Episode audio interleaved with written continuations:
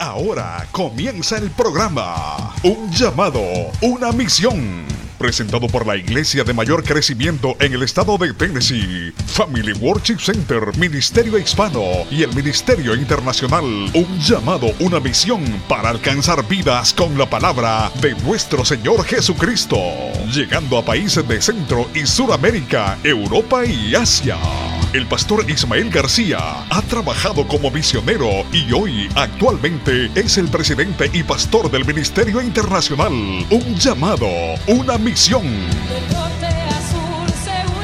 Proclamar entre las naciones su gloria, en todos los pueblos sus maravillas. Quédese desde ya en nuestra sintonía. Eh, Lucas capítulo 17, libro de Lucas capítulo 17. Amén. Y mientras usted lo busca, libro de Lucas capítulo 17, versículo 11 al 13. Vamos a considerar dos textos escriturales. Me alegro de ver a nuestro hermano Richard que llegó de Ecuador. Ha estado corriendo todo Centro y Suramérica. Se pasa en un avión montado, pero me alegro verte de que estés sano, completito. Alaba. Y que estés descansado. Santo es Dios. Libro de Lucas capítulo 17, versículo 11 al 13. Libro de Lucas capítulo 11, versículo del 11 al 13. Capítulo 17. Y dice la hermosa palabra del trino Dios, Padre, Hijo y Espíritu Santo. Y la iglesia dice, amén. Vamos a estar puestos en pie. Perdonen que lo senté, pero vamos a estar puestos en pie. Vamos a darle reverencia a la palabra de nuestro Señor Jesucristo. Unos minutos, unos segundos. Y dice las Sagradas Escrituras. Yendo Jesús a Jerusalén, pasaba entre Samaria y Galilea. Y al entrar una aldea salieron al encuentro diez hombres leprosos, los cuales pararon de lejos y alzaron la voz diciendo, Jesús, Maestro, ten misericordia de nosotros versículo 13, lo repito nuevamente, alzaron la voz diciendo, Jesús, Maestro, ten misericordia de nosotros. Puede tomar asiento nuevamente y vamos a estar hablando, disertando en esta tarde bajo el tema agradecidos, agradecidos. Esta semana es la semana de acción de gracia. Nosotros aquí en Estados Unidos es alguna tradición americana pero la hemos eh, adoptado, la hemos, eh, la practicamos y pues el jueves estaremos celebrando ese día de acción de gracia. Es un día donde le damos gracias a Dios. Sabemos y entendemos que nosotros como cristianos, como hijos de Dios, no dependemos de una fecha en particular, no dependemos de una semana en particular. Nosotros celebramos, amén, el, agradecimiento a Dios por lo que Él hizo en medio de vosotros, por lo que hizo por vosotros. Yo no vengo a la iglesia y yo no hago las cosas que hago por lo que Él me da, sino por el sacrificio, por lo que Él hizo en mi vida. Él murió en una cruz, resucitó y nos dio salvación y vida eterna. Pero esta semana es una semana donde la gente practica lo que es ser agradecido o, una semana de agradecimiento. Pero yo quiero hablar sobre el libro de Lucas capítulo 17, versículo 11, donde nos muestra una historia de unos diez leprosos. Esta historia donde único es revelada o es contada es en el libro de Lucas. Lucas es uno de mis libros favoritos del Nuevo Testamento. Lucas es un doctor, Lucas es un conocedor, es un historiador, le gusta escribir. Y en la manera en que Lucas escribe y detalla los milagros, es porque Lucas tenía un conocimiento de ciencia.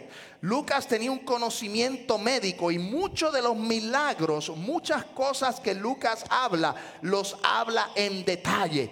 Dice las Sagradas Escrituras en este mismo Evangelio que Jesús iba saliendo, Jesús iba camino a Jerusalén, pasaba entre Samaria y Galilea y al entrar a una aldea, que no conocemos porque Lucas no registra específicamente la aldea, dice que salieron al encuentro diez leprosos. Estos diez hombres padecían de una enfermedad llamada lepra.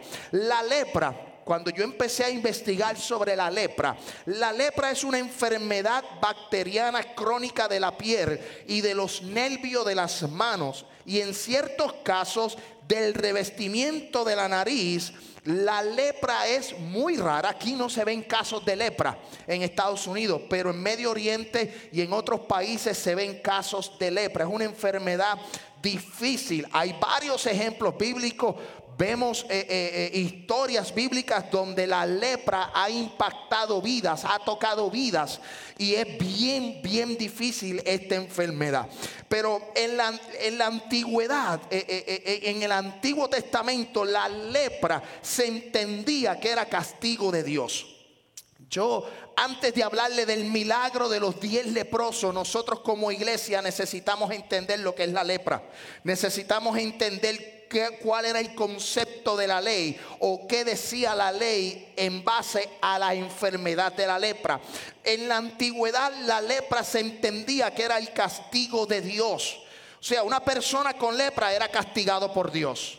Una persona que estaba bajo esta enfermedad era una persona que estaba siendo castigada por Dios. Y hay varios ejemplos bíblicos. Yo quiero que usted vaya conmigo a las Sagradas Escrituras.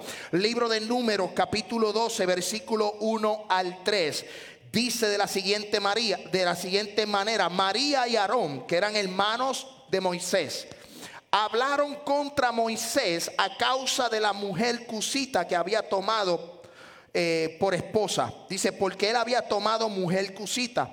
Versículo 2, número capítulo 12, versículo del 1 al 3. Dice lo siguiente, versículo 2, y dijeron, solamente por Moisés ha hablado Jehová.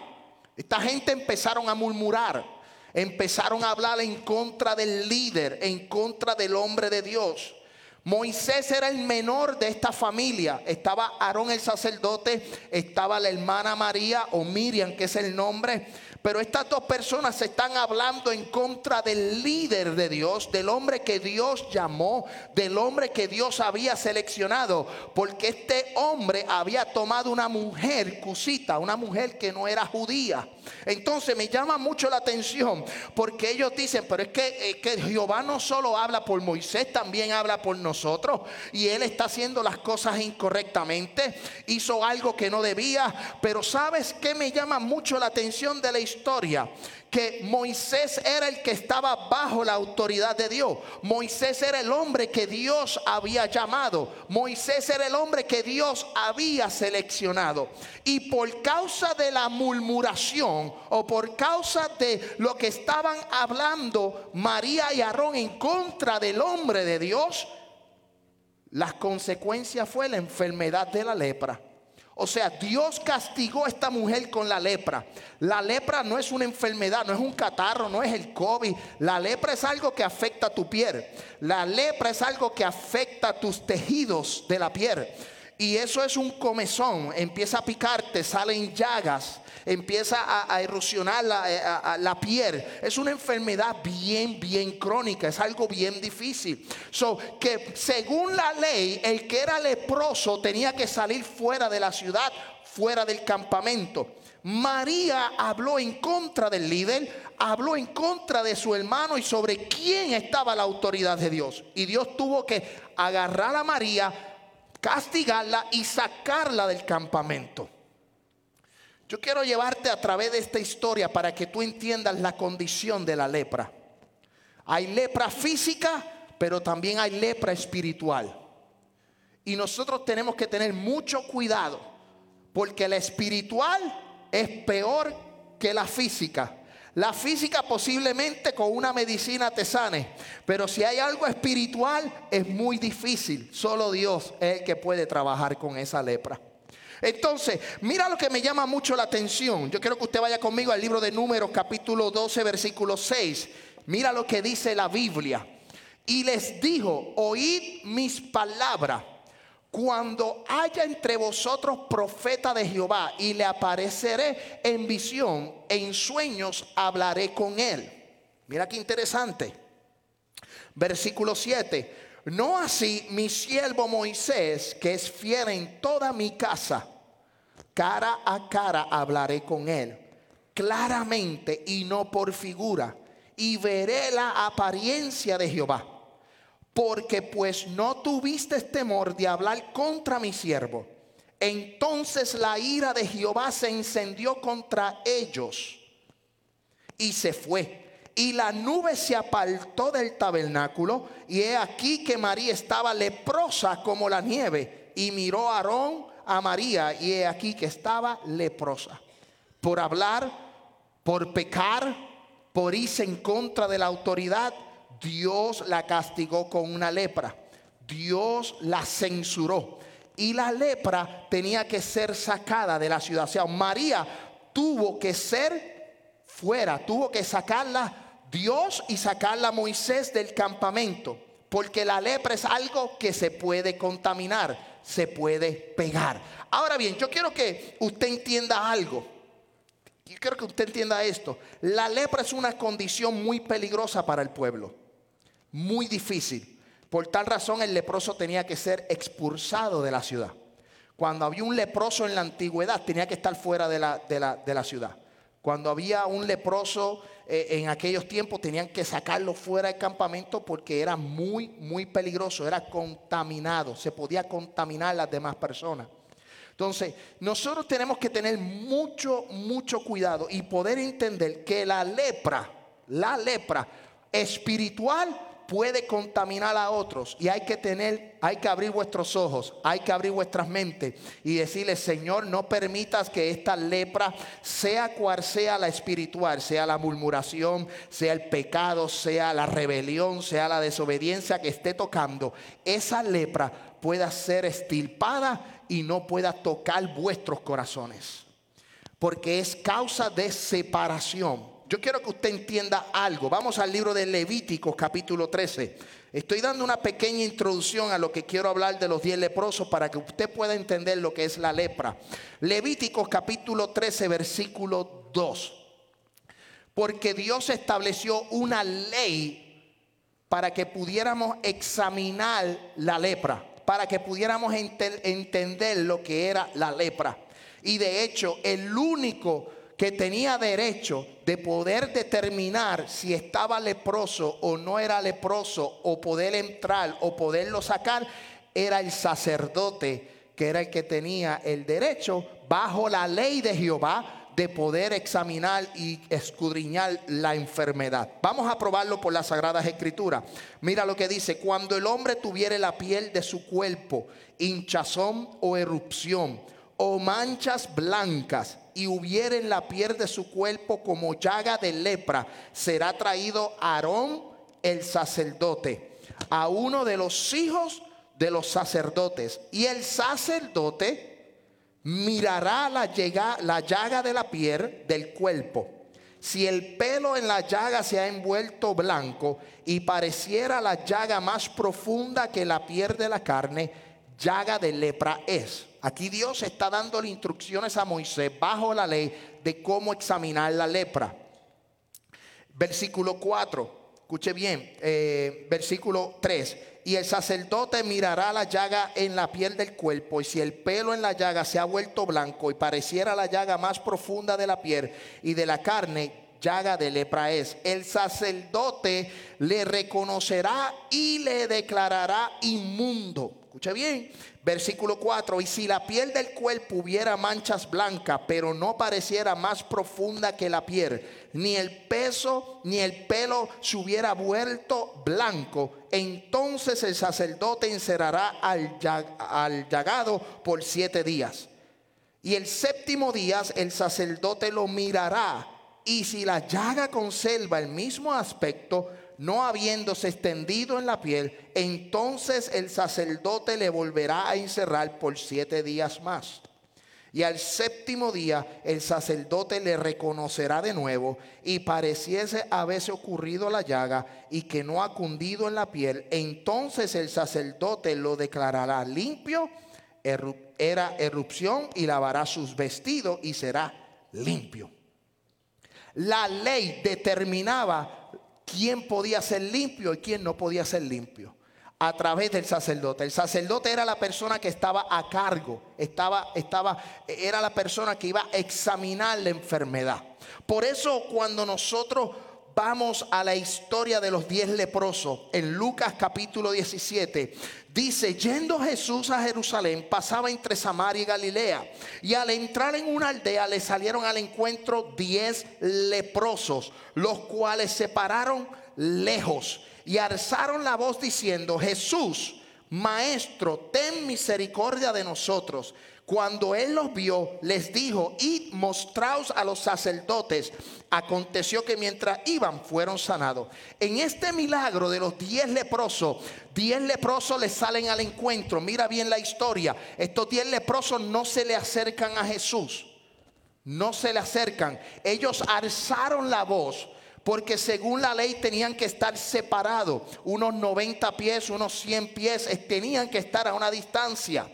Cuando encuentran a Jesús, estos leprosos alzan su voz y le dicen, Jesús, llaman y le dicen, Jesús, maestro, ten misericordia de mí. ¿Sabes qué? Ellos no necesitaban tocar al maestro. Ellos necesitaban alzar su voz.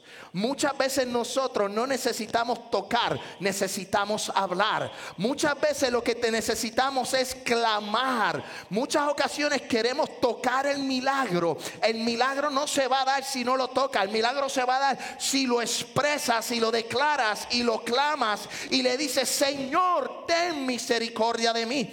Hay otra historia muy parecida con un ciego llamado Bartimeo. Este hombre era ciego, pero era mudo. Y él dice que clamaba y gritaba hijo de David, ten misericordia de mí. Cuando uno está pasando por el proceso de la lepra, de la enfermedad, de la agonía, lo que tenemos que hacer es expresar nuestro dolor.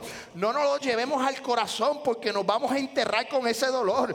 Grite, háblale. Jesús te va a escuchar. Jesús te va a responder. Si tú esperas tocarle, bueno, puede ser que le toque, pero vaya, es mejor gritarle y decirle, ten misericordia de mí. Estos diez leprosos dijeron, wow, eh, yo no me le puedo acercar por mi condición de salud. Yo no me le puedo acercar por mi lepra. Estoy llagoso, estoy lleno de, cicatrices ahí en la piel. Eh, la ley dice que no me le puedo acercar a nadie, pero es que yo estoy viendo a Jesús. Yo estoy viendo al maestro. Estoy viendo de, de ese personaje que dicen que levanta muertos, que resucita, amén, muertos, que sana al cojo, que sana al cielo que, hace milagros, yo necesito gritar. Y en muchas ocasiones nosotros, ¿qué necesitamos hacer? Gritar. Tenemos que hablarle. Jesús. El problema es que nos quedamos callados. El problema es que nos quedamos callados pasando por la situación que estamos pasando. Entonces, mira, mira, de los cuatro evangelios, solo Lucas habla este milagro.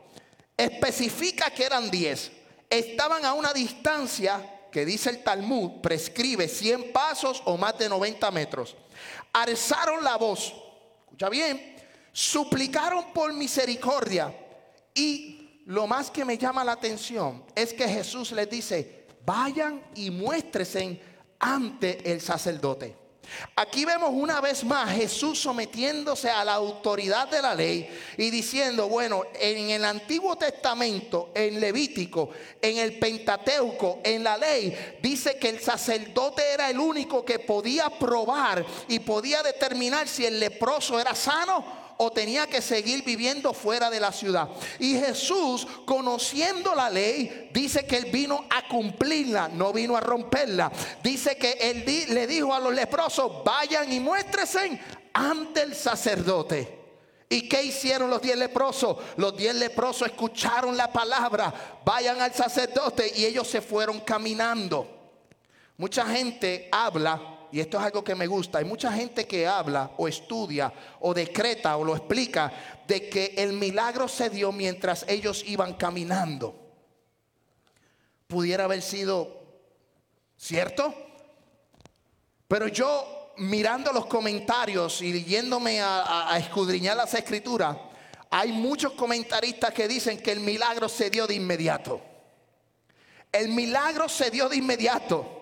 Él estaba cumpliendo la ley, pero el milagro se da de inmediato. ¿Sabes por qué? Porque de los diez, uno de ellos vino con un corazón agradecido.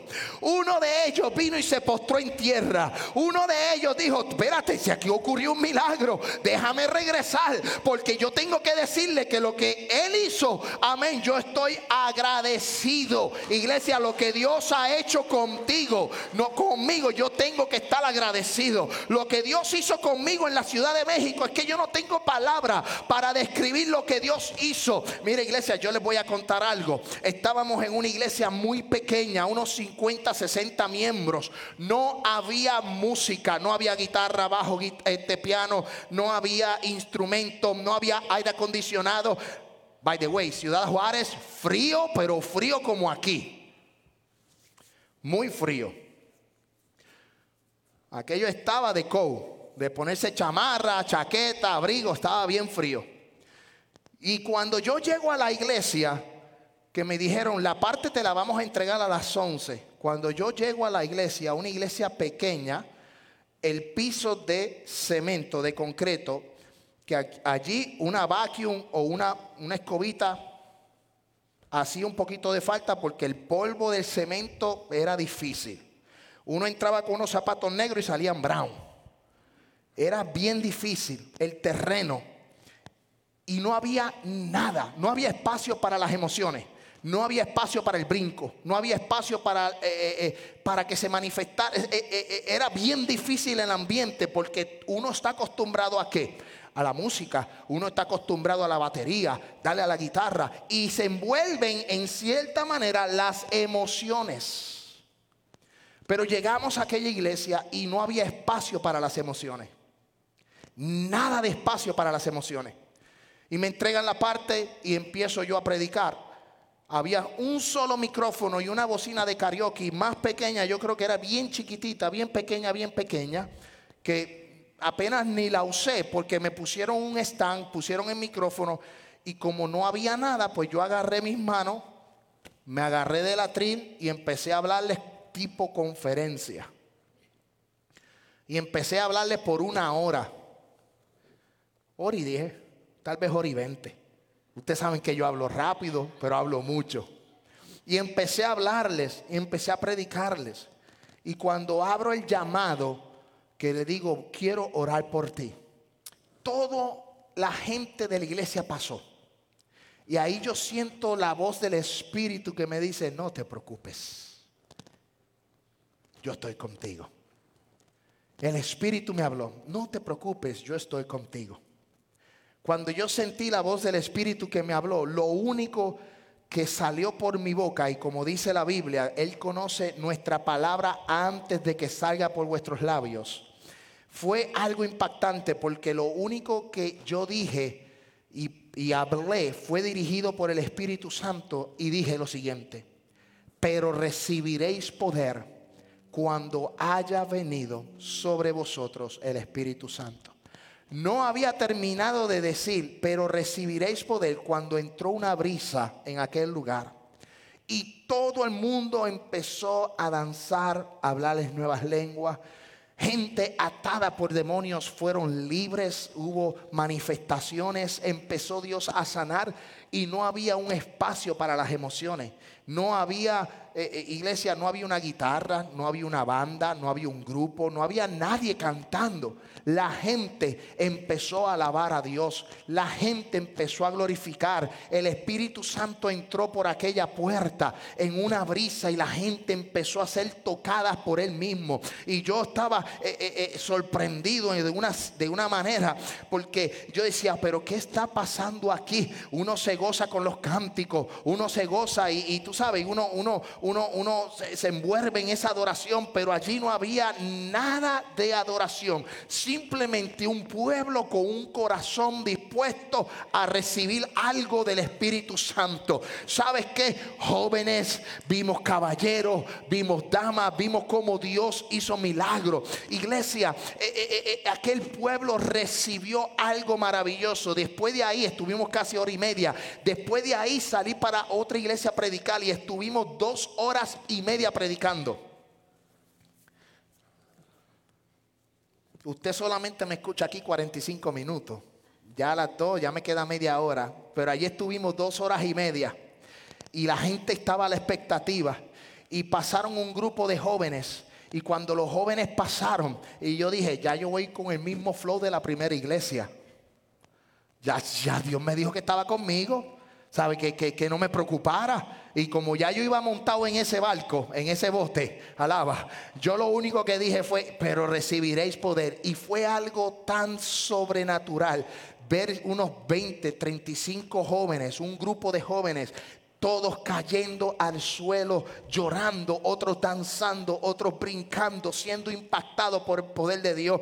Se movió una atmósfera profética, una atmósfera de sanidad. Ahí terminó el culto como a las 3, 3 y media. Me invitan a una casa, comimos unos taquitos de barbacoa, alaba la gloria de Jehová. Amén, porque había que alimentar esta panza con una buena Coca-Cola mexicana, porque la de aquí no sirve, alaba. Pero ¿sabes qué? Me dieron, prepararon la mesa y aquellos tacos de barbacoa y aquella Coca-Cola mexicana, alaba. ¿Sabes qué comimos? Y después de ahí estuvimos en una campaña y estuvimos predicando al aire libre. Era oscuro la frontera o el muro de, la, el muro de la frontera, el muro fronterizo estaba detrás de nosotros posiblemente a una milla de distancia. Y mientras yo estaba predicando, la patrulla estaba dando vueltas y diciendo cosas como que muévanse de ahí, salgan de ahí. constantemente unos autoparlantes, la gente, eh, la patrulla hablando y nosotros predicando y estuvimos ministrando ahí bajo un frío, iglesia. Aquello estaba como en 40 grados. 40 grados. Iglesia, no está fácil predicar al aire libre en 40 grados. y ver cómo estaba el parque lleno y ver cómo la gente con sus chamarritas sentaditos ahí, amén, recibiendo una palabra, no se querían ir y era oscuro, era de noche y el frío terrible y los labios se me querían romper. Y yo decía, Señor, yo tengo ganas de irme para el hotel, ya yo prediqué una, ya yo prediqué dos veces, ya tú te moviste, yo tengo ganas de irme para el Holiday Inn Express, amén, agarrar un poquito de Hirel, un poquito de Dunkin' Donuts, porque al lado del, del hotel estaba Dennis, alaba, y había un sitio de pancake y yo, yo me quiero ir para allá, alaba, y, está el frío violento, pero sabes que la gente se había quedado allí, la gente estaba esperando algo de Dios y cuando terminamos de ministrar la iglesia se convirtieron 25 vidas para Cristo. 25 vidas recibieron a Cristo. ¿Sabes qué? Una de las cosas que más me impactó ver cómo las vidas decían, yo quiero ser libre de esta tormenta de esto que me oprime. Y ver personas cayendo al suelo, ver personas siendo libres de posesiones, de maldiciones, de brujería. Y le voy a decir una cosa, México es bonito, pero está fuerte. En el ambiente espiritual, México, les tengo que decir la verdad, de, de cada negocio allí había cada una botánica y todos son esqueletos. Y allí la muerte está fuerte, se los tengo que decir honestamente. Es fuerte, un ambiente fuerte. En Honduras me sucedió lo mismo. Eh, eh, eh, y, en Guatemala me sucedió lo mismo. Algún ambiente bien, bien, bien, bien fuerte espiritualmente. Pero Dios nos dio que autoridad. Y Dios nos dijo, y estas señales seguirán a los que creen. Y echarán fuera demonios, comerán cosas mortíferas. Amén, pondrán manos sobre los enfermos. Mientras yo predicaba, iglesia, salió una señora recién operada. Ella tenía como una masa, un tumor en su barriga. Y mientras caminaba de su casa a la campaña, porque ella decía que sentía algo que la estaba quemando, que le decía, muévete, corre. Y cuando ella salió corriendo, dice que al momento fue sanada de camino. Ella no tuvo que llegar a la campaña para ser sanada. Ella fue sanada de camino. Y cuando yo veo las escrituras y veo lo que es el milagro de los 10 hombres que estaban leprosos y que recibieron sanidad, yo tengo que decirte que Jesús es real y es verdad Estos diez leprosos alzaron su voz y dijeron, ten misericordia de mí. Yo estuve frente a una dama que me dijo, me miró así, ella estaba sentada en la silla en el parque y me dijo con los ojos, estaba llorando, eh, tenía los ojos rojos. Ella me dijo, yo quiero ser libre. Cuando esa mujer dijo, yo quiero ser libre, alaba, adivina qué, ah, no adivina, adivina qué pasó lo que pasó allí, alaba. Se le manifestaron 20 demonios y aquella mujer empezó a arrastrarse por todo el piso. Aquello era tierra y de momento el Espíritu Santo cayó y la gente caía y la gente se revolcaba y era el poder de Dios. Y al final de eso tú los veías arrodillados en el piso dándole gracias a Dios. Que aquel piso yo decía wow está difícil arrodillarse porque aquello era pura tierra pura tierra era donde estábamos. Es un desierto. Era un desierto, aquello está construido en un desierto, aquello, aquello es tierra. Allí llueve y se inundan las, se, se, se se inundan las carreteras de tanto polvo que hay. ¿Sabes lo que le quiero decir, verdad? Que allí no había vestimenta que aguantar. Allí la gente no le importó cómo vestía. Allí la gente no le importó qué tenían. La gente no le, la gente estaban con un corazón agradecido a Dios.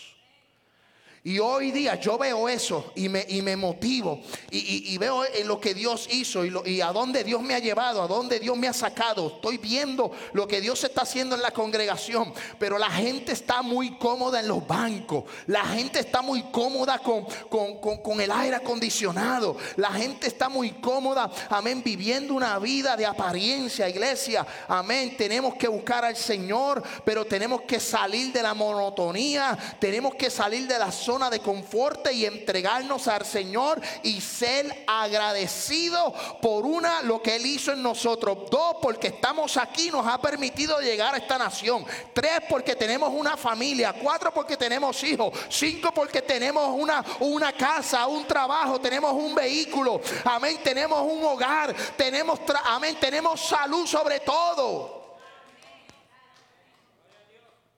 Entonces, eh, de estos, de estos 10, solamente uno, y así trabaja, así, así que opera la gente. La gente opera de esa manera. Nosotros tenemos que reconocer y ser agradecidos. Agradece a Dios por lo que tiene, aún en lo poco, agradece a Dios. Me llama mucho la atención porque mira, vamos a las escrituras, al libro de Lucas capítulo 17, versículo 15.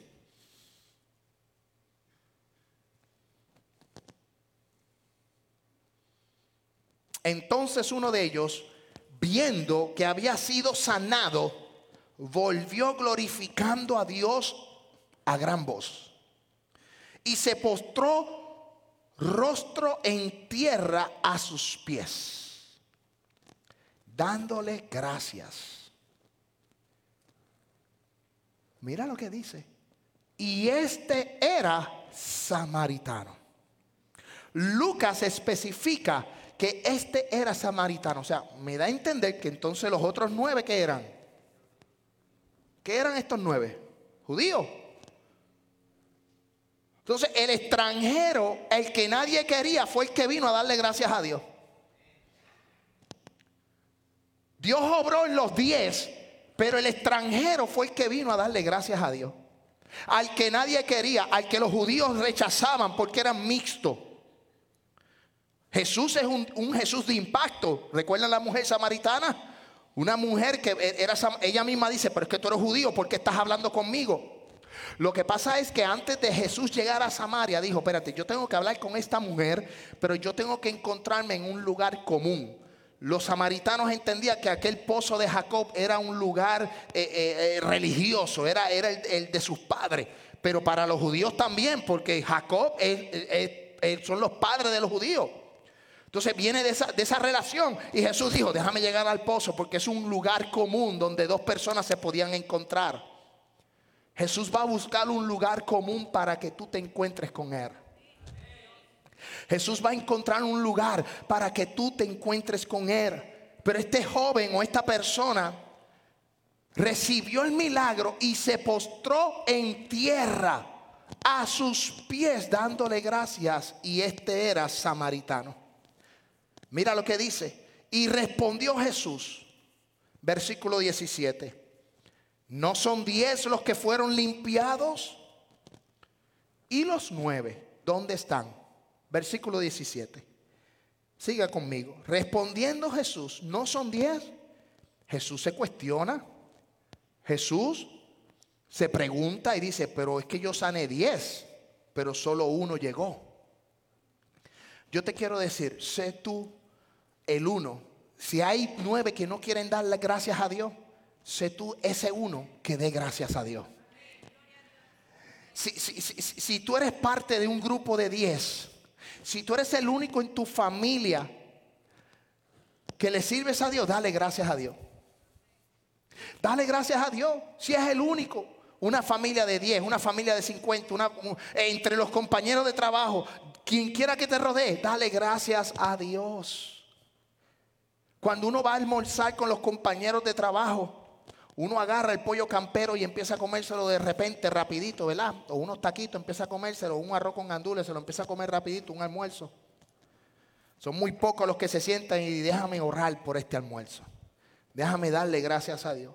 Que cuando usted vaya a almorzar o a cenar, o el lugar donde usted entre, usted le dé gracias a Dios por los alimentos. Que le dé gracias a Dios por el trabajo. Que le dé gracias a Dios por la salud que tiene. Iglesia, porque hoy estamos aquí hoy, pero mañana no sabemos. Yo no sé el día de mañana. Yo sé que con Jesús Dios me va a sostener, Dios me va a cuidar, pero yo no sé lo que pueda acontecer mañana. Entonces vamos a ser agradecidos. Y dice el versículo 18, JJ, ponme el versículo 18, no hubo quien volviese y diese gloria a Dios, sino este extranjero. Hoy yo te invito a que tú seas el extranjero en tu casa.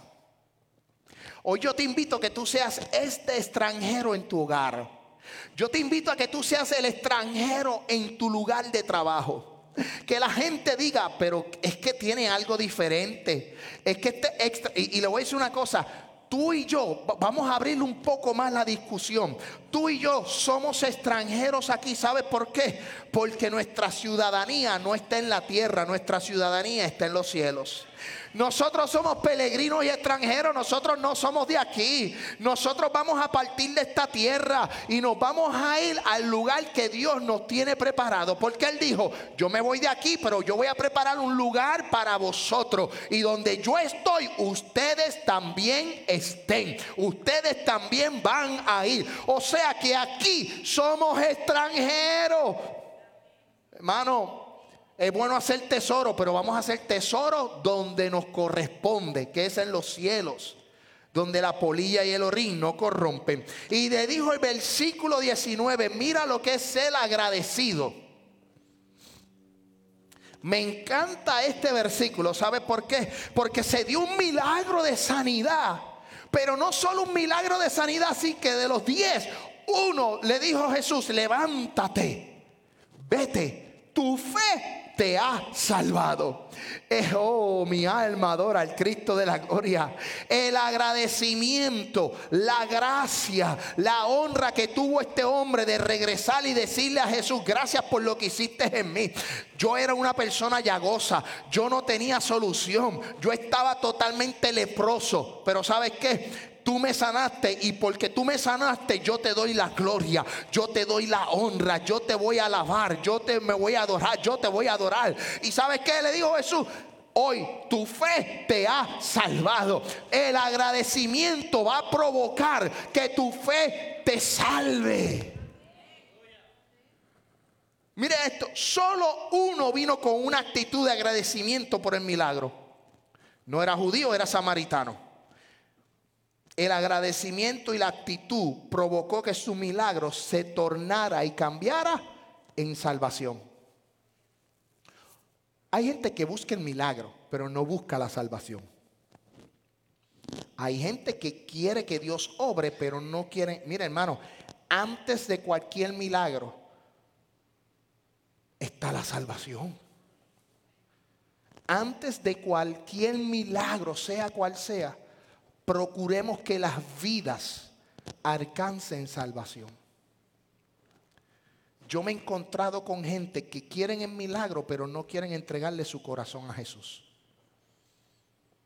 Quieren que Dios obre, pero no quieren que Dios trabaje en sus vidas. quieren que Dios haga ese milagro. Y le pido a los músicos que vayan pasando. Hermana Camelia, Silvio, estamos terminando. La gente quiere el milagro, pero no quieren el sacrificio, no quieren la obediencia, no quieren la salvación. Iglesia, cuando nos encontremos con alguna situación, nosotros tenemos que presentar la salvación. Primero la salvación. El mayor milagro que puede ocurrir en la vida de una persona es la salvación. De nada vale que Jesús resucite un muerto si a los tres o cuatro meses sigue caminando como va y no alcanza la salvación en Jesús, no cambia. De nada vale un milagro si no entregamos nuestras vidas a Jesús. Mira lo que es el significado de agradecimiento. Este es el significado lo que significa sentimiento de estima y reconocimiento que una persona tiene hacia quien le ha hecho un favor o prestado un servicio por el cual desea corresponderle. Agradecimiento es un sentimiento. Agradecimiento es un sentimiento. Ese sentimiento que está en ti. Y esta semana lo recordamos. Esta semana vamos a celebrar todo el mundo. Como dicen, es, como, es como es como Semana Santa. Hay muchos que en todo el año no visitan la iglesia, pero en Semana Santa visitan la iglesia. Y acción de gracia es parecido. No le dan gracia al Señor en todo el año, pero en esta semana le dan gracia. En todo el año no se sientan como familia en la mesa, pero este es el día donde todos se sientan en la mesa. Pues vamos a aprovechar el momento de esta semana celebrar la acción de gracia y darle gracias a Dios como familia por tu esposo, aunque no le sirva al Señor, a tu esposa, a tus hijos que no le sirvan al Señor, darle gracias y decirle, hoy damos gracias por mis hijos, por mis hijas, por mi esposo, por mi trabajo. Un sentimiento al cual un sentimiento y un reconocimiento a esa persona que te ha hecho el bien. Y en este caso a Jesús de Nazaret. Que aún con nuestros dolores y nuestros achaques, con nuestros problemas, mira, estamos bien. Hay gente que está peor que nosotros. Hay gente que está ahora mismo presos en una cárcel hay personas que están a lo mejor viendo la transmisión y están en un hospital preparándose para ser operada para una amputación de pierna. Gente padeciendo enfermedades del corazón que están en los hospitales esperando por una operación. Gente que está esperando por un trasplante de hígado o de riñón. Y están ahí dentro de su condición esperando un milagro. Pero tú y yo estamos aquí. Pues vamos a tomar una actitud de agradecimiento. Orar por esos que están pasando por ese problema.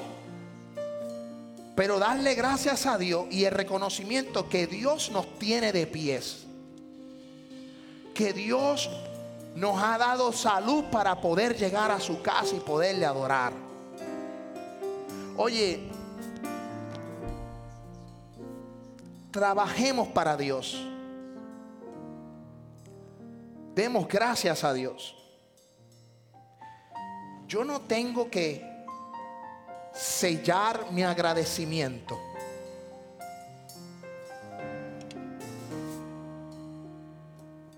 Yo no tengo que sellar mi agradecimiento con dinero. Hoy día se practica mucho eso. Vamos a sellar nuestro agradecimiento con un corazón contristo y humillado. Con un corazón, porque no se trata de dinero. Hay gente que quiere que tú selles un agradecimiento con plata, pero nosotros no. Nosotros damos de gracia lo que por gracia hemos recibido. Y hoy vamos a sellar nuestro agradecimiento con una adoración. Vamos a estar puestos en pie.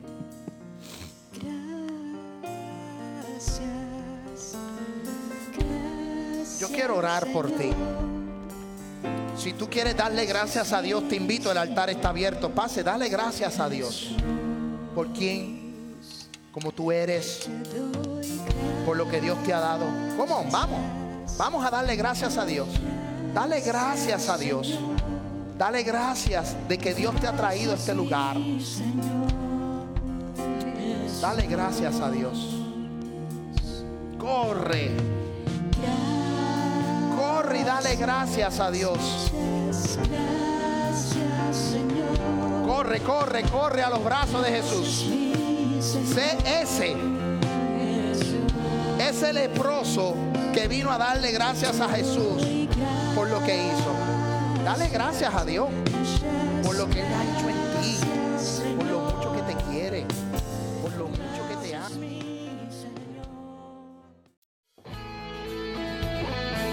Ahora nos despedimos y le invitamos a escucharnos en una próxima. Has escuchado un programa presentado por la iglesia de mayor crecimiento en el estado de Tennessee, Family Worship Center, Ministerio Hispano y el Ministerio Internacional, un llamado, una misión para alcanzar vidas con la palabra de nuestro Señor Jesucristo. Si usted desea enviar peticiones de oración, hágalo por nuestro WhatsApp 615-605-8648. 615-605-8648. O también puede visitarnos a través de nuestra página de internet un llamado una. Bendiciones.